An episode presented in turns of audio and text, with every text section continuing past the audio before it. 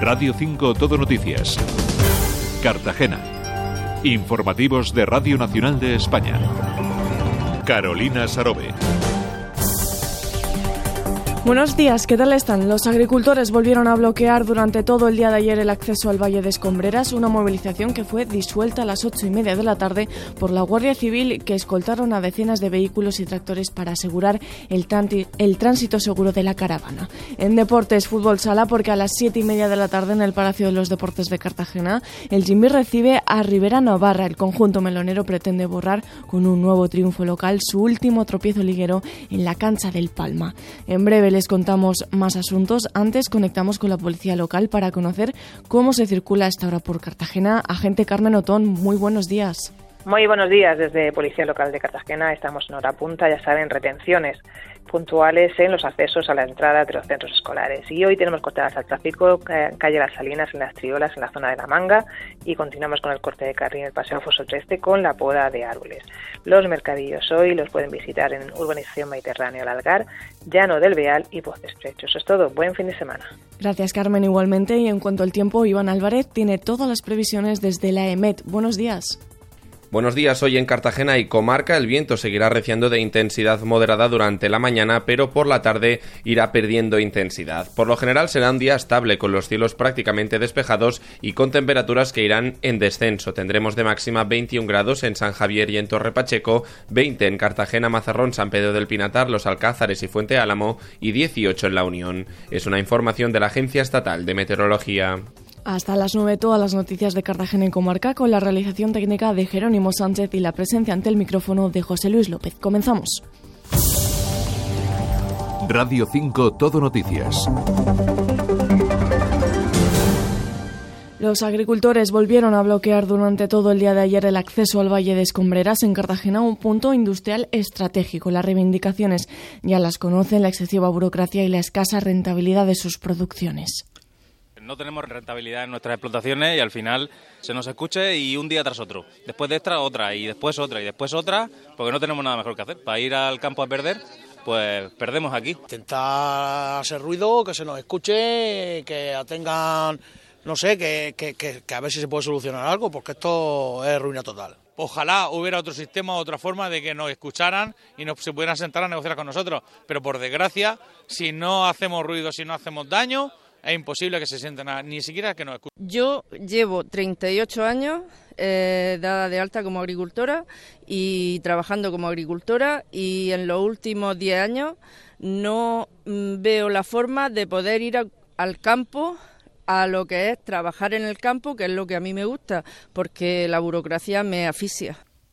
Sobre las ocho y media de la tarde, varias patrullas de la Guardia Civil disolvían la concentración y escoltaban a decenas de vehículos y tractores para asegurar el tránsito seguro de la caravana. Esta protesta, que no contaba con permiso de la delegación del Gobierno, se ha saldado con 44 denuncias relacionadas con la seguridad vial y 8 con infracciones a la seguridad ciudadana.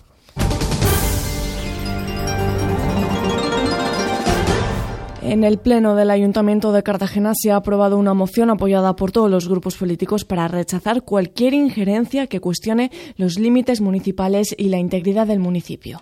Una medida propuesta por el Partido Popular tras conocerse la intención del alcalde de Mazarrón, Ginés Campillo, de pedir a la comunidad autónoma la adhesión al municipio de Mazarrón de Isla Plana y La Azoya. Nacho Jaúdenes es el portavoz del Gobierno Municipal de Cartagena. El actual alcalde de Mazarrón, Ginés Campillo, ha afirmado en unas declaraciones públicas que tienen la intención de pedir a la comunidad autónoma de la región de Murcia la adhesión al municipio de Mazarrón, de Isla Plana y La Zoía. Resulta totalmente inadmisible que pretenda apropiarse de territorios pertenecientes a otro municipio. Estas declaraciones entendemos que merecen el rechazo unánime de todos los concejales del Pleno de Cartagena. El primero de todos los intereses eh, de cualquier administración es defender su unidad territorial. Y también en esta sesión plenaria el Partido Popular y el PSOE se han acusado de los retrasos que se están produciendo para el inicio de la construcción de la Ciudad de la Justicia en el barrio de Santa Lucía. La moción la presentaba el concejal de Movimiento Ciudadano, Jesús Jiménez Cayo. El, el concejal del Partido Popular, Álvaro Valdés, dice que van a convocar próximamente la Mesa de la Justicia y los retrasos los provoca el Ministerio. Se está procediendo a tramitar la segregación de la parcela porque el Ministerio quiere excluir de la cesión una parte sobre la que no va a construir.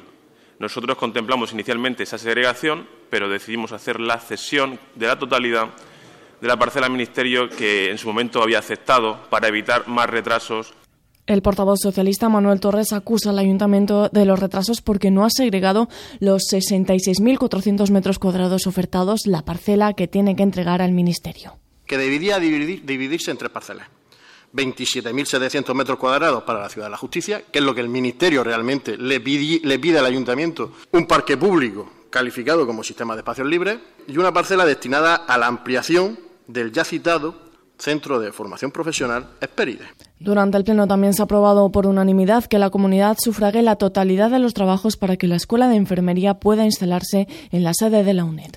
Por su parte, los alumnos continúan solicitando la agilización en los trámites para que la escuela dependa de la Universidad Pública de Murcia. Verónica López es la portavoz de los estudiantes. También es importante destacar que no hay una hoja de ruta clara ni fechas eh, próximas en el cual se nos diga el proceso de integración cómo se va a realizar ni cuándo se va a realizar, con lo cual es algo que al estudiantado le, le transmite bastante inseguridad y bastante incertidumbre al respecto. Radio 5 Todo Noticias. Cartagena. Informativos de Radio Nacional de España. En el Ejecutivo Regional se mantiene el distanciamiento entre los socios en torno a una posible modificación de la ley del Mar Menor. PP y Vox siguen sin llegar a un acuerdo. Se esperaba en el Consejo de Gobierno de ayer un principio de negociación sobre esta cuestión, pero los miembros del Gobierno Regional del ala del Partido Popular vuelven a marcar distancia con los de Vox sobre una posible modificación de la norma.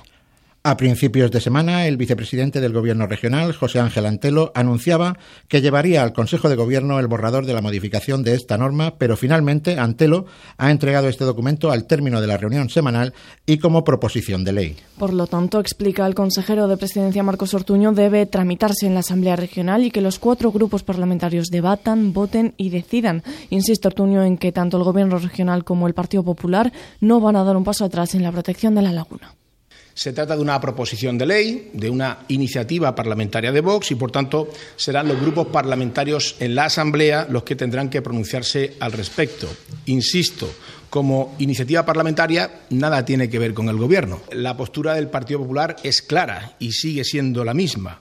No vamos a dar ni un paso atrás en la protección y en la defensa del mar menor. Y no vamos a aprobar ninguna modificación que suponga un retroceso en su protección. Esta ha sido nuestra postura y esta sigue siendo nuestra postura. El Mar Menor también ha sido objeto de diálogo en los Alcázares, donde 20 expertos se han reunido en el gran debate del Mar Menor, una jornada que ha planteado soluciones a los problemas para recuperar y conservar la laguna salada. El medio ambiente ha sido uno de los debates clave. Pedro Fernández, miembro de Agroingenieros por el Mar Menor, indica que hay que, que hay que, colaborar con el sector agrícola para bajar el acuífero y así poder reducir la contaminación del Mar Menor. Deprimir el acuífero mejoraría el estado ambiental del Mar Menor, que todas las actividades que presionan estén reguladas y que cumplan la legislación. Eso es inevitable, pero tanto a la agrícola ganadera como a todas las demás actividades que presionan la laguna. Los expertos también coinciden en que falta implicación por parte de las administraciones públicas. Pedro García es director de ANSE.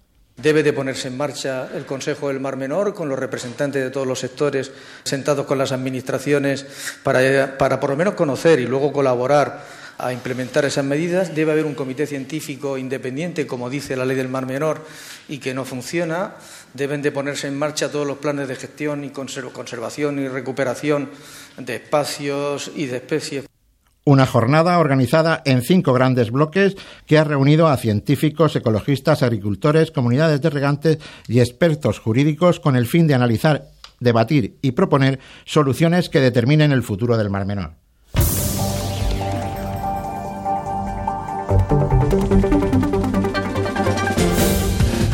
Son las 8 y 54 minutos de la mañana, tiempo para repasar los titulares de los periódicos de Cartagena. Empezamos por la verdad que destaca que el Pleno de Cartagena reprueba al alcalde de Mazarrón por querer anexionarse Isla Plana y la Azoya. También incide en que los fieles de Cartagena honran hoy al Medinaceli y al Cristo de la Misericordia en sus besapiés. Por su parte, la opinión coincide en la fotografía del Pleno Municipal, pero titula que el Ayuntamiento de Cartagena exige a la comunidad su regreso al consorcio de la manga, subrayando igualmente que Cartagena reclama más medios para luchar contra el narcotráfico y la inmigración ilegal. Consultamos ahora los diarios digitales. En Cartagena Plaza vuelven a centrarse en el Pleno Municipal y titulan El torneo plenario de quién defiende mejor la unidad territorial de Cartagena acaba en empate, aunque unos y otros se tachan de oportunistas. En Cartagena de hoy.com destacan que el actor, director y cantante lírico cartagenero Adrián Quiñones ha vuelto a actuar en el madrileño teatro de La Zarzuela. Por último, en el Deportivo Sport Cartagena, el entrenador cartagenerista afronta su regreso a Burgos con mucha ilusión de ganar y destacan sus declaraciones sobre la última derrota ante el Elche, subrayando que Julián Calero arenga a los suyos diciendo perdimos una batalla, pero seguimos en la guerra. Radio 5. Deportes. La cita deportiva de hoy es a las siete y media de la tarde en el Palacio de los Deportes de Cartagena. El Jimmy recibe a Rivera Navarra con la intención de borrar con un nuevo triunfo local su último tropiezo liguero en la cancha de La Palma. Escuchamos al técnico Duda. Va a ser un partido que viene un equipo que ya ha mejorado mucho bajo mi punto de vista eh, en este invierno, ahora en el mercado de invierno los jugadores que estaban eh, han subido el nivel y están con, con una dinámica positiva.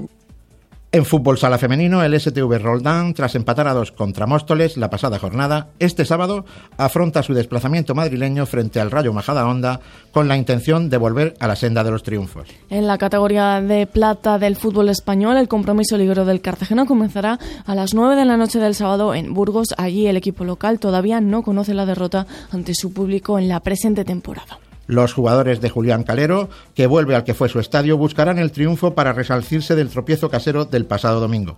Calero, que no podrá sentarse en el banquillo del plantío al cumplir partido por sanción, no firma de inicio ni el empate. Vamos a ir a Burgos con mucha ilusión, con muchas ganas y con intención de, sacar algo positivo, evidentemente, ¿no? que sería para nosotros muy importante ante un equipo que está luchando por playoff, que es el mejor equipo como local con unos números espectaculares. En segunda federación, la Unión Atlético con 28 puntos merced a las tres victorias consecutivas conseguidas desde la llegada de Fran Alcoy afronta en casa la visita del Orihuela a partir de las once y media del domingo. Media hora más tarde, el Racing Mar Menor Cartagena se medirá en Andalucía al filial del Cádiz, que suma los mismos 28 puntos que los unionenses y que los lebrijanos del Atlético Antoniano, que es el rival también el domingo a las 5 de la tarde del colista Cartagena B, que buscará la victoria en el campo sevillano. En Le Plata, el sábado a las 7 menos cuarto de la tarde, en la pista del San Feliu de Llobregat, el Odilo FC Cartagena CB defenderá su merecido liderato de la categoría.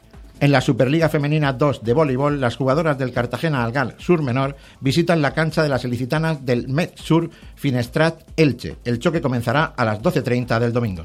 La máxima atención deportiva del fin de semana es la decimonovena edición del Campeonato Mundial de Atletismo que se celebra desde hoy hasta el domingo en Glasgow. Allí, Mariano García, nuestro atleta de Cuevas de Reillo, defenderá su título mundial de 800 metros lisos en pista cubierta. Lo hará tras su anterior oro mundial conseguido en 2020 y con el reciente Campeonato de España bajo techo revalidado. Mariano García, a sus 26 años, se encuentra muy motivado para literalmente arrancar su moto este sábado en la semifinal a partir de las 13.30 horas.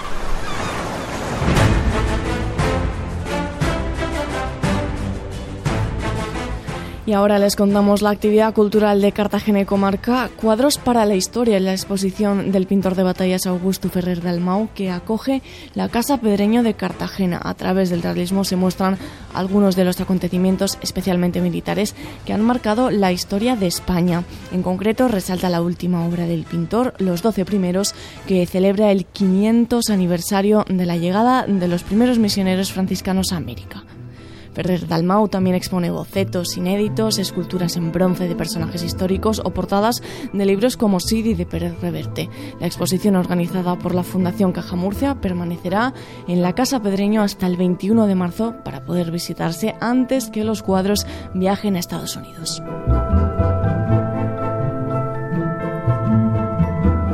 Esto es todo. Recuerden que tienen una nueva cita con la información local a partir de la 1 y 10. Muy buenos días.